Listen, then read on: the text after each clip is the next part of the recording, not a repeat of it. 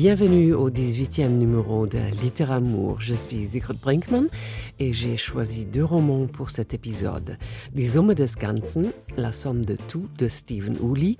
Le livre n'est pas traduit en français et le roman Planète sans visa de Jean Malaquet, enfin traduit en allemand 75 ans après sa première publication en France, 23 ans après la réédition sous la direction de l'auteur. Traduire la littérature permet sans doute d'aiguiser le sens des possibilités de sa propre langue. Stephen Uli a étudié au Portugal et enseigné au Brésil. Il traduit des romans et des récits du portugais et de l'espagnol vers l'allemand et depuis son début remarquable de romancier en 2010, il est considéré comme l'un des auteurs allemands les plus intéressants. Il écrit des drames sociaux et des thrillers psychologiques. Son livre Den blinden Göttern, aux dieux aveugles, est une brillante caricature de l'idée du chef d'œuvre littéraire. La somme de tout, le nouveau livre, est un roman sur la culpabilité et la repentance, sur les obsessions, la perte de contrôle et le pouvoir des mots. Stephen Uli nous emmène dans la Rome du monde hispanophone, à Madrid.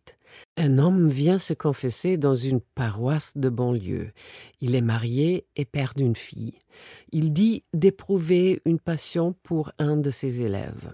L'abus sexuel commis par des hommes religieux et le silence du clergé qui couvre les crimes est un mal global. Pourquoi alors est-ce que le roman ne prend pas place dans la paroisse d'une ville allemande profondément catholique Unter anderem halt wegen der neueren Geschichte. Also nachdem die Spanier die sogenannte neue Welt entdeckt hatten, haben sie ja angefangen fleißig zu missionieren. Und das haben sie natürlich. Oui, Madrid. Entre autres, à cause de l'histoire récente Après que les Espagnols ont découvert ce qu'on appelle le Nouveau Monde, ils ont commencé à faire du prosélytisme et ils l'ont fait naturellement par la force, et l'Église a suivi. Avez-vous déjà entendu parler de Bartolomé de las Casas? Lui aussi voulait faire partie des gagnants. Quand il a vu ce qui se passait réellement, il a été complètement horrifié par ce que ses compatriotes faisaient là-bas.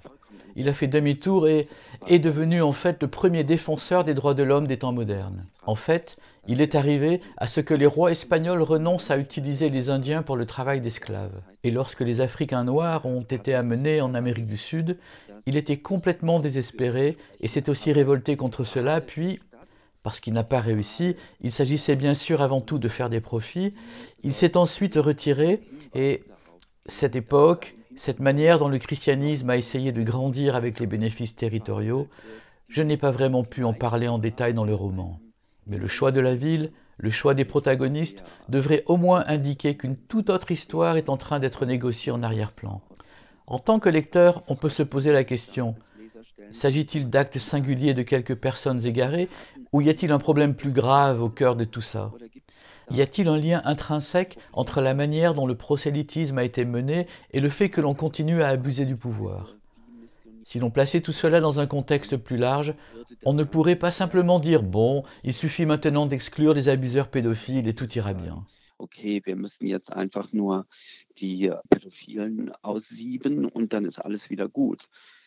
Rien n'est simple dans le roman de Stephen Uli, La somme de tout, et personne ne trouvera la rédemption. Ses protagonistes sont Padre Roque de Guzman et Lucas Hernandez, souvent appelé simplement le pêcheur. En fin d'après-midi, le padre attend dans le confessionnal les membres repentis de sa communauté à Hortaleza, un quartier périphérique de Madrid. Also das ist ja ganz im Nordosten von ein ehemaliges Alors, le quartier se trouve au nord-est de Madrid. C'est un ancien village qui est devenu un quartier HML, encore mal desservi il y a quelques années. Je crois que le métro y va maintenant. En tout cas, ce n'était pas le cas à l'époque où j'y allais. Il fallait prendre le bus. Tout ce qui est ancien a disparu et ce n'est plus qu'un bric-à-brac de bâtiments modernes, des gratte-ciel modestes. Les appartements sont petits. Je ne me vois pas vivre dans un tel environnement, mais l'un de mes meilleurs amis y a grandi et je connais donc assez bien le quartier. Je me suis dit que c'était un bon endroit pour mettre en scène mon drame. Fortaleza fait partie de la capitale, et pourtant, d'une certaine manière, il n'en fait pas partie. Ce lieu est comme un purgatoire, comme un demi-monde. Et cela m'a semblé approprié comme centre de vie du Padre. So, so, so eine Halbwelt, in, in der man sich da befindet. Und das erschien mir angemessen, sozusagen als Lebensmittelpunkt dieses Padre.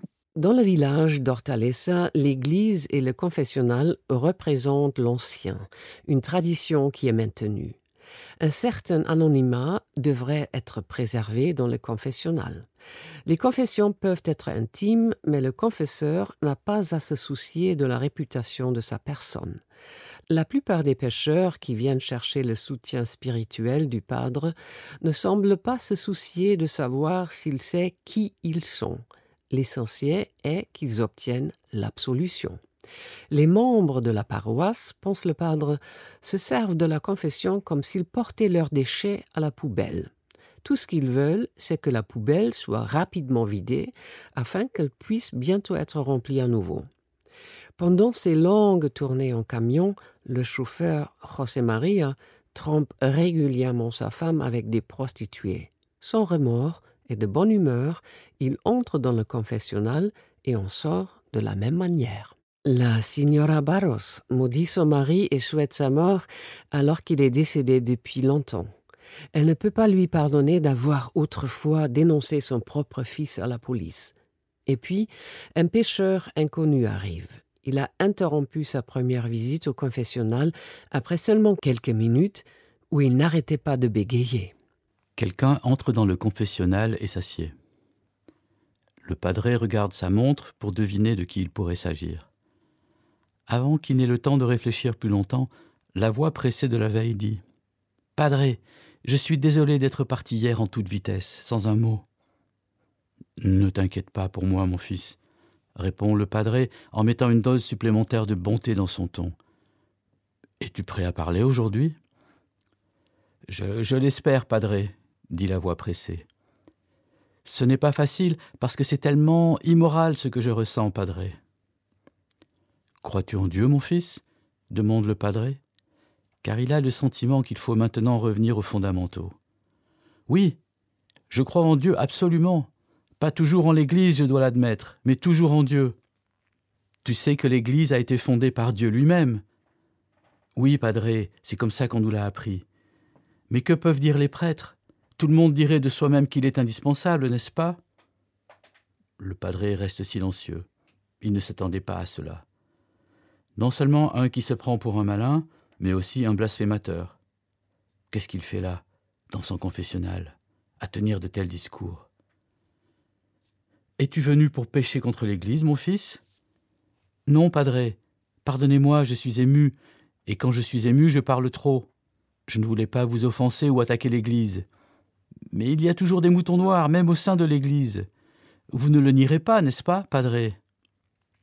Tu as raison, mon fils. Seul Dieu peut faire régner la justice parfaite. Le padré décide tout simplement de suivre le mouvement car il n'a aucune idée de ce qui motive ce pécheur. Mais je suis aussi une brebis galeuse, padré par Dieu. Le pécheur se plaint presque maintenant.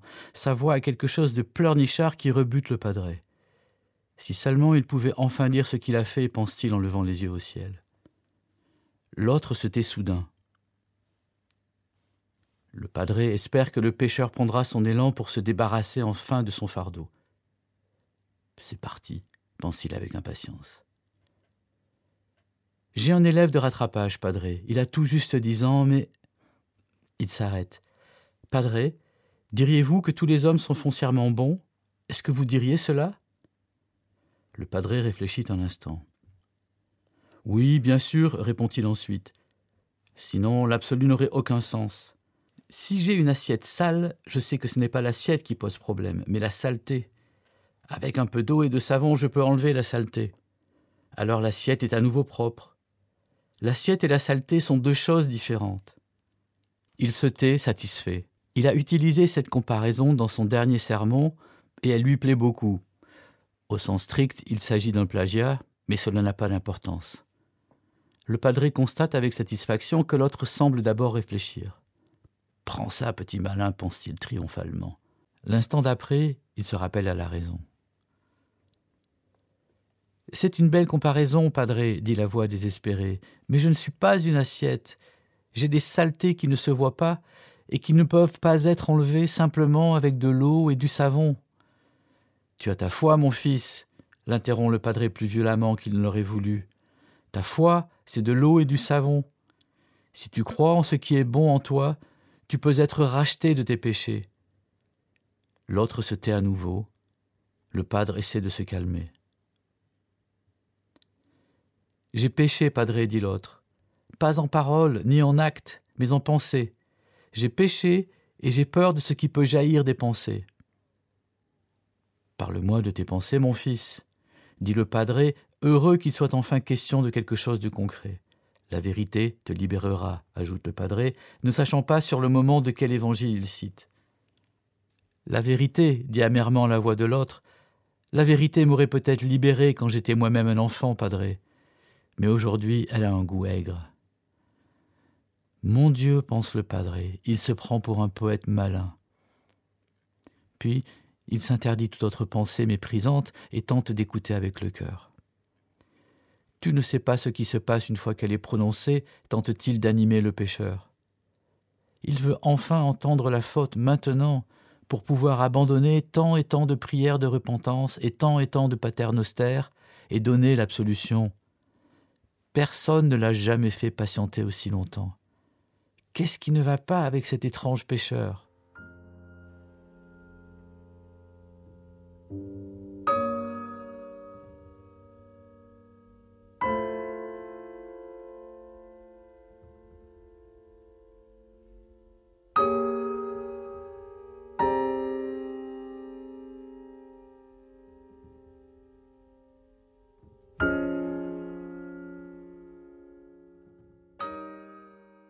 Il faut du temps pour que le pécheur avoue qu'il désire le corps d'un enfant. Chaque fois qu'il vient confesser, il quitte brusquement le lieu, il s'enfuit, le padre ne le voit jamais, même s'il se dépêche de sortir du confessionnal. Les aveux du pécheur le bouleversent autant plus qu'il essaye de se persuader que les relations sexuelles avec des mineurs ne sont après tout qu'une tentative de redevenir lui-même un enfant et d'aimer innocemment. Le pêcheur et le padre sont des personnages à deux visages. Ils cachent des vérités.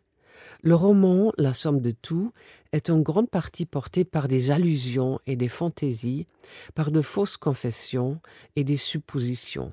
Le confesseur sent exactement comment il doit attiser le désir pour que le padre se mette à brûler comme un sous-bois sec en été. Comme son bourreau, écrit Stephen Woolley, l'ecclésiastique attendra le pécheur anonyme dans le boîtier sombre de son confessionnal. Subtilement, l'auteur décrit les réactions de l'homme d'église face à ces fantasmes voluptueux. Il transpire, il ouvre le col de sa chemise, il s'agite, il commente ses pensées, l'inquiétude grandit. Nous apprenons finalement qu'avant d'être transféré à Hortaleza, il s'occupait des paroisses en Amérique du Sud ou d'ailleurs à Stephen Woolley, à qui la connaissance précise de la Bible et de la doctrine catholique. Ach, ich glaube, einerseits war es unausweichlich, weil ich bin Kölner, ich bin in Köln geboren und aufgewachsen. Ah, je crois que d'une part, parce que je suis né et j'ai grandi à Cologne. Dans cette ville, on est inévitablement confronté au catholicisme et on ne peut pas y échapper. Et puis, j'ai aussi fait des études de littérature. Et quand on lit les classiques européens ou sud-américains, il faut avoir des connaissances bibliques. Il faut être assez calé, aussi bien dans l'Iliade que dans l'Ancien et le Nouveau Testament. Sinon, on ne comprend pas grand-chose. Im Alten und Neuen Testament ziemlich sattelfest sein, sonst versteht man einfach sehr vieles nicht. Le titre du roman, La somme de tout, est tiré du verset 12 de l'Ecclésiaste. Il y a dit qu'il faut craindre la loi et garder les commandements. Les personnages du roman violent continuellement la loi et ils en sont douloureusement conscients. Il y a un troisième personnage important du roman qui n'a pas été socialisé chrétiennement. Akashukwu, originaire du Nigeria, a échoué à Madrid parce qu'il a engrossé une jeune femme d'un clan voisin. Il ne voulait pas la marier, ce qui est un déshonneur pour les deux familles. Pour qu'il n'y ait pas de querelle, Akashukwu a dû partir. Ce n'est qu'en payant beaucoup d'argent, dit-il, qu'il pourra réparer le déshonneur et les dégâts. À Madrid, il fait sa vie en vendant du hashish. In meiner Bonner Zeit hatte ich viele afrikanische Freunde, die dort entweder gestrandet waren oder studierten. À l'époque où j'étais à Bonn, j'avais beaucoup d'amis africains. Ils étaient étudiants ou des exilés. Comme je vivais la plupart du temps en colocation, comme tous mes amis, et que ces colocations hébergeaient souvent des Africains, j'étais entouré d'un cercle international de personnes. En tant que capitale de la République fédérale d'Allemagne, Bonn était une entité étrange. C'était une ville de province, mais elle avait tout ce qu'une ville internationale possède. Sauf que tout était petit. Les rencontres étaient très intenses. J'ai fait de la musique avec des Africains. Nous avons passé beaucoup de soirées ensemble et nous sommes aussi partis en vacances. J'ai appris à connaître différentes mentalités et cultures, et l'un de ces amis africains est devenu un modèle pour moi. Je l'ai pour ainsi dire copié et mis en scène dans mon roman.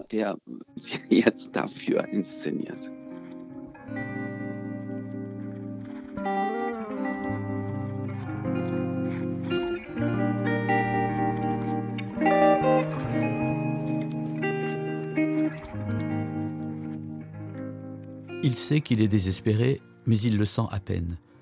Il s'assoit sur l'un des bancs couverts de graffitis et observe quelques jeunes qui discutent et fument des joints.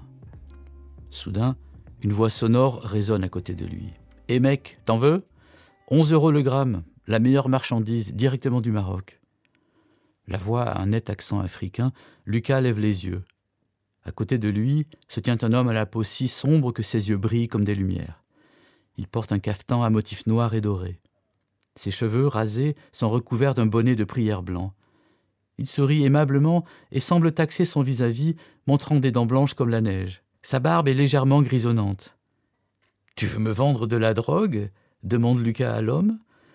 Ne sais-tu pas que c'est un péché de tenter les autres? Il le dit calmement, presque sereinement, comme s'il débitait des connaissances apprises. Si seulement il pouvait briser cet engourdissement. L'hôte le regarde de haut, amusé. Bien sûr que je veux te tenter, c'est mon modèle d'affaires. Il sourit comme s'il était le diable lui-même.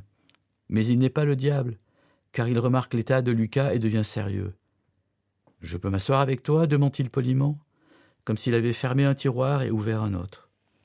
Un tiroir avec de meilleures manières. Lucas fait un geste vague que l'autre prend pour une invitation.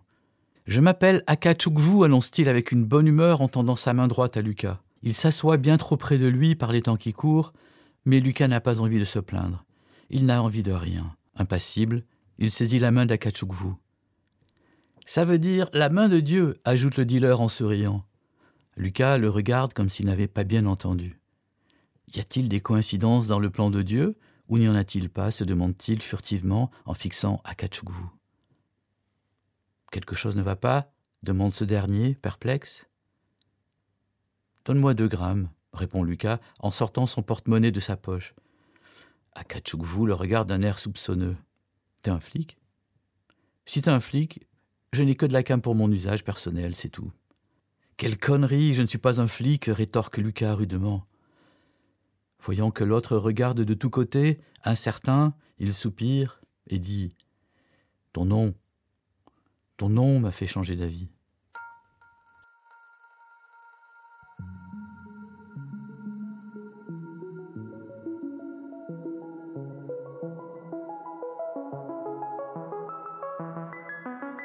Lucas Hernandez reviendra plusieurs fois sur le banc du parc de la Plaza de Lavapiés dans un quartier central de Madrid. Il a besoin de la présence de personnes qui vaquent à leurs occupations quotidiennes, qui vivent leur vie, qui se reposent un instant ou règlent de petites affaires. Un jour, Lucas Hernandez ne reconnaît pas le dealer Akashukwu. De bonne humeur, celui-ci lui raconte qu'il ne porte le cafeton et le bonnet de prière que lorsqu'il va à la pêche aux clients. En privé, il porte des jeans, une veste en cuir et des lunettes de soleil. Il a une petite amie espagnole. Dans la scène finale, les deux hommes sont assis sur un banc et se racontent des moments clés de leur vie. Ce n'est pas dans l'obscurité étouffante d'un confessionnal, mais en plein air que chacun s'ouvre à l'autre.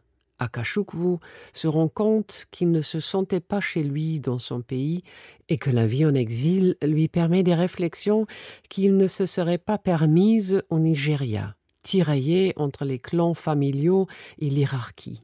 Après tout, ils partent et chacun suit son chemin. Der Akachukwu ist bisher ein bisschen äh, zu kurz gekommen in den Besprechungen und ich war sehr froh, dass der aufgetaucht ist. Der war nicht geplant.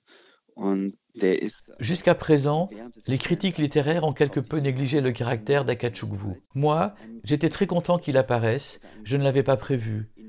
Je suppose que son apparition était due à la nécessité de mettre en place un contre-projet ou un contrepoids. Le dealer ne peut pas se défaire de son passé. Mais entre les deux, il n'y a pas de dépendance, il reste indépendant. Ça m'a fait très plaisir en écrivant ce récit que ça se développe comme ça. Äh,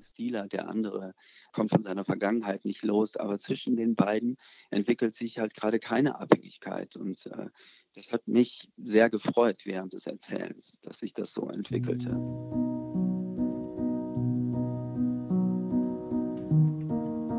Le roman de Stephen Woolley, La somme de tout, a été publié, tout comme les sept précédents livres de l'auteur, aux éditions Sécession.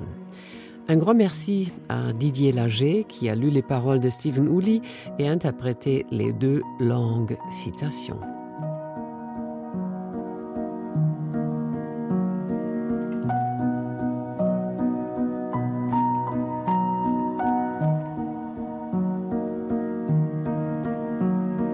Le nom de Jean Malaquet est très peu connu en Allemagne. En France, aux États-Unis et en Suisse, où Malaquet a longtemps vécu, on se souviendra de lui. L'écrivain était né en 1908 à Varsovie, sous le nom de Vladimir Malaki. À 17 ans, il ne voulait que partir. Après avoir traversé la Roumanie, la Turquie, la Palestine et l'Égypte, il arrive à Marseille puis à Paris. Il survit grâce à des petits boulots, commence à écrire et choisit le nom d'artiste de Jean Malaquet. Il perdit son passeport. Pour lui qui vivait dans des conditions précaires, il n'était pas question de retourner en Pologne pour obtenir de nouveaux papiers ni de mendier en France. J'avais une soif énorme de voir le monde et ça m'était égal d'avoir faim et de dormir dehors. Je devais répondre à un fonctionnaire constipé où j'avais travaillé, où j'avais dormi, comme j'avais dormi la plupart de mon temps ici sous le pont et que j'ai travaillé où je pouvais, au hall et ainsi de suite. Je n'allais pas m'humilier pour mendier cette nationalité. On m'avait dit quand j'étais dans l'armée que j'étais devenu français d'office et puis après, évidemment, euh, bon. Alors j'ai fini par considérer hein, l'état de Métèque comme ma seule gloire. En 1939, Jean Malaquet a connu un premier grand succès de librairie avec son roman Les Javanaises. Au début de la guerre, on avait promis aux soldats apatrides la naturalisation, mais cela restait des paroles en l'air j'ai pris rendez-vous avec Nadine Puschel, qui a traduit Planète sans visa, et je lui ai demandé comment Jean Malaquet avait réussi à se protéger sous l'occupation. En tant que juif et gauchiste, il était une cible. Oui, en fait, euh, il était prisonnier euh, de guerre et puis s'est évadé grâce à ses connaissances d'allemand il a prétendu être ouvrier alsacien, donc euh, c'est comme ça qu'il s'était voté à Paris d'abord. Et puis il n'y avait plus personne à Paris. C'était euh, tout le monde était euh, dans le sud déjà. pas tout le monde, mais quand même le, monde de la littérature s'était évadé. Et puis il a contacté son éditeur, Des Noël, il a, parce que son roman s'est vendu assez bien, il voulait toucher son argent. Mais son éditeur avait dit, bon, c'est la guerre et les librairies ne payent pas. Donc, euh, il lui a passé très peu d'argent. Et euh, donc, en fait, il, était, euh, il dépendait un peu des réseaux de solidarité entre intellectuels, entre écrivains, entre métèques aussi. Hein. Il s'appelait, il se disait métèque et euh, il était sans papier, donc euh, c'était un peu euh, aussi difficile de passer dans, la zone sud, mais il y avait des passages, hein. on connaissait les chemins. Donc il était quelqu'un qui était bien ancré dans le centre littéraire, enfin les, cercles littéraires français de l'époque. Qui étaient les, écrivains avec lesquels il était proche? C'était surtout André Gide, en fait, qui était son mentor, son ami. C'était intéressant comme ils se sont rencontrés. En fait, euh, Malaquais travaillait dans les halls à Paris il était sans le sou, il essayait d'écrire, mais il ne connaissait personne. Et puis, à, la bibliothèque Sainte-Geneviève, il lisait un article de Gide où il disait bon, c'est dommage de n'avoir pas jamais travaillé avec les mains, euh, d'avoir cette vie privilégiée, on, manque des expériences, tout ça. Donc, euh, il était furieux, et il a écrit à Gide de dire c'est bien d'avoir ce privilège et nous, nous euh, ouvriers qui veulent écrire, on, peut se passer de ces expériences-là. Et Gide lui a envoyé un, chèque qu'il a déchiré. Et puis c'était le début euh, vraiment d'une amitié pour la vie. Et c'était son mentor aussi pour le premier roman. Et Gide lui a aidé aussi de, de quitter la France en 1942. C'est-à-dire d'avoir l'argent dont il avait besoin pour payer les documents qui lui ont facilité la, la, sortie de Marseille.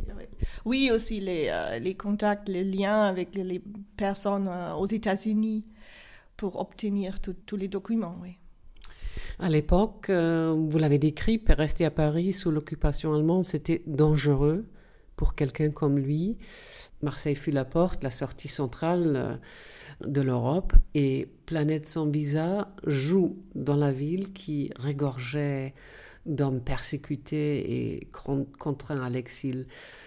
Malakai limite son récit dramatique des vies menacées à quelques mois de l'année 1942. Il y a la rafle au cours de laquelle des policiers français ont enlevé en juillet des milliers de juifs de leur appartement.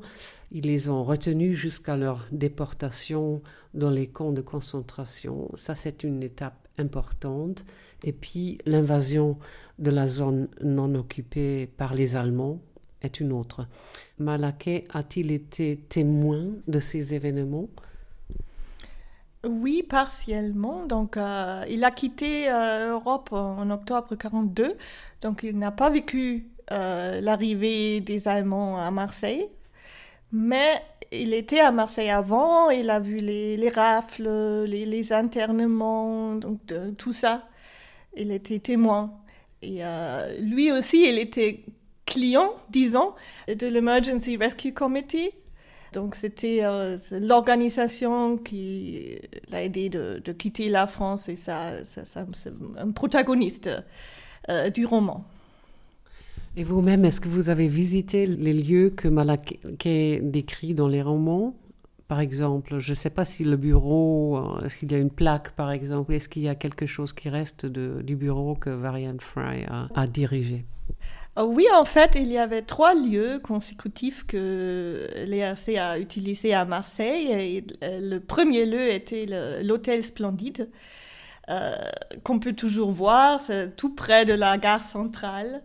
Et euh, oui, je me suis baladée à Marseille. Euh, il y a aussi un lieu qui n'existe plus, malheureusement, c'est la compagnie Sucror, cette euh, coopératif qui a produit des, des sucreries, oui. Et pendant le travail euh, à la traduction, j'ai euh, visité le camp des Milles. C'est un site mémorial euh, aujourd'hui et c'est très bien fait. C'est près de Marseille, entre Marseille et Avignon.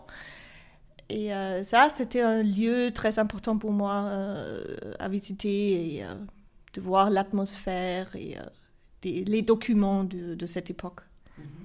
Vous avez aussi euh, connu la veuve de Jean Malaquet. Est-ce que les échanges avec euh, les proches d'un auteur sont utiles pour le travail de traduction? Oui et non. Donc parfois, dans ce cas-là, parce que l'auteur est mort et euh, je ne peux pas le contacter, faire sa connaissance, c'est intéressant d'avoir des impressions personnage. Il était donc d'avoir ce témoignage des, des personnes qui le connaissaient. Mais dans ce cas-là aussi, c'était une chance pour moi parce que Madame Malaquet était traductrice, elle est toujours traductrice. Donc sa perspective aussi était utile pour moi parce que euh, j'avais des questions aussi sur le texte, sur, euh, sur les personnages dans le roman et euh, elle a vraiment su répondre et faire des propositions ou des explications qui étaient vraiment d'une perspective de traductrice. Et en général, si on parle aux auteurs, ce n'est pas toujours le cas que les réponses sont vraiment utiles pour le travail de traduction.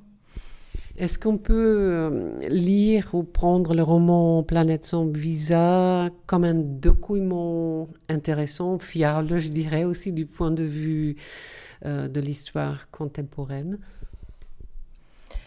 Oui, tout à fait. Je crois que c'est une description assez authentique euh, de la vie quotidienne sous Vichy. Donc la pénurie, le rationnement des de partout, dans tous les domaines de, la vie quotidienne. C'était une vie euh, extrêmement difficile, mais les gens s'arrangeaient et s'entraidaient. Et euh, ça, c'est vraiment... aussi pour aujourd'hui, il y a toujours les crises de réfugiés. ça, n'arrête pas, hein. ça, ça, devient de plus en plus... Euh, urgent aussi de prendre la perspective des réfugiés. Et, donc ça, c'est un, euh, je crois, c'est une vraie chance avec ce roman aussi euh, d'avoir la perspective des petites gens sur, sur, une situation quotidienne dans une crise comme ça.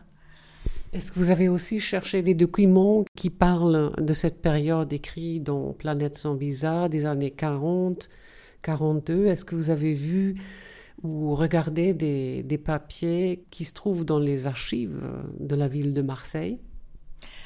Non, je ne suis pas allée dans les archives à Marseille, mais euh, j'avais une résidence au Collège international des traducteurs euh, littéraires à Arles, c'est tout près.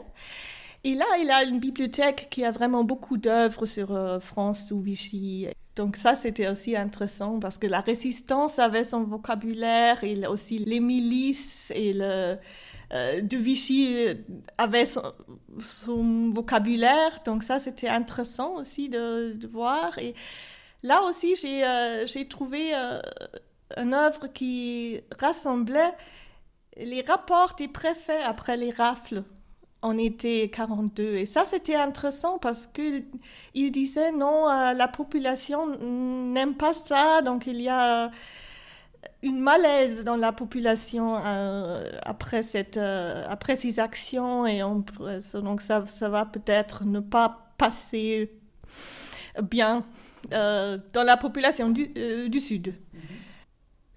Qu'est-ce qui fait de hum, Planète sans bizarre une œuvre littéraire de grande valeur? C'est une œuvre très complexe et ce que j'aime beaucoup, ce sont les la multitude des personnages, donc c'est aussi difficile à, suivre parfois. Mais je trouve euh, génial la dramaturgie euh, de ce roman, comment les personnages à la fin se rencontrent. parfois, on les rencontre juste une deuxième fois, mais donc l'interaction entre tous ces fils dans ce roman, c'est vraiment très très bien fait, très oui très riche. Et si je peux dire, il y a une quantité de figures dans ce roman, de caractères. Est-ce qu'il y a un caractère euh, duquel vous vous sentez euh, particulièrement proche?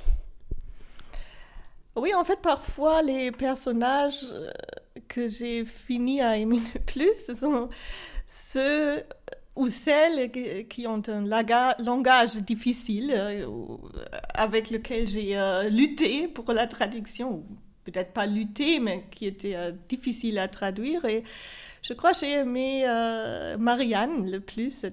C'est une femme, je dirais, émancipée. Elle, est seule, elle, s'arrange avec tout, elle ne perd pas l'espoir.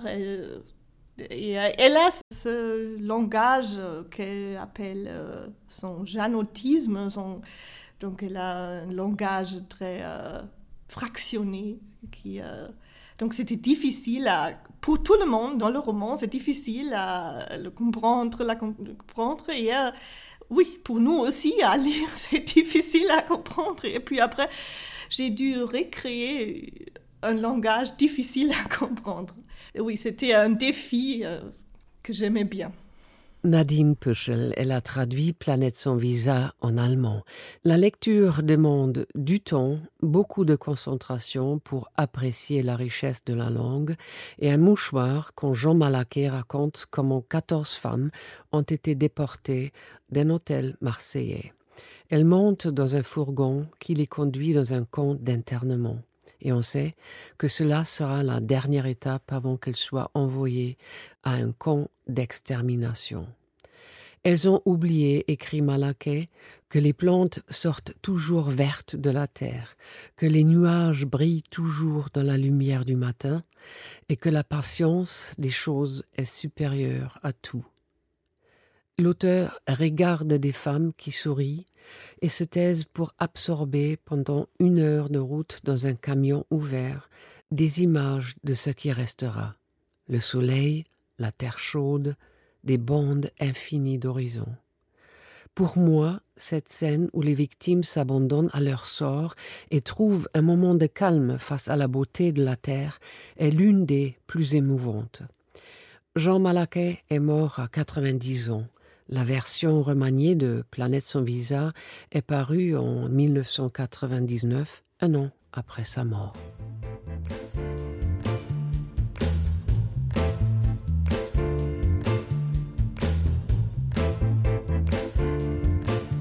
Et c'était le 18e épisode de Littéramour avec Sigrid Brinkmann. Je vous souhaite de bonnes lectures et vous invite à partager vos découvertes avec moi. N'hésitez pas d'envoyer un mail. Le prochain numéro sera dédié à l'écrivaine Marina B. Neubert, née à Lviv en Ukraine. Aujourd'hui, elle partage sa vie entre Berlin et Jérusalem. Nous parlerons de son roman Ce qui est réel. À la prochaine et passez de beaux jours.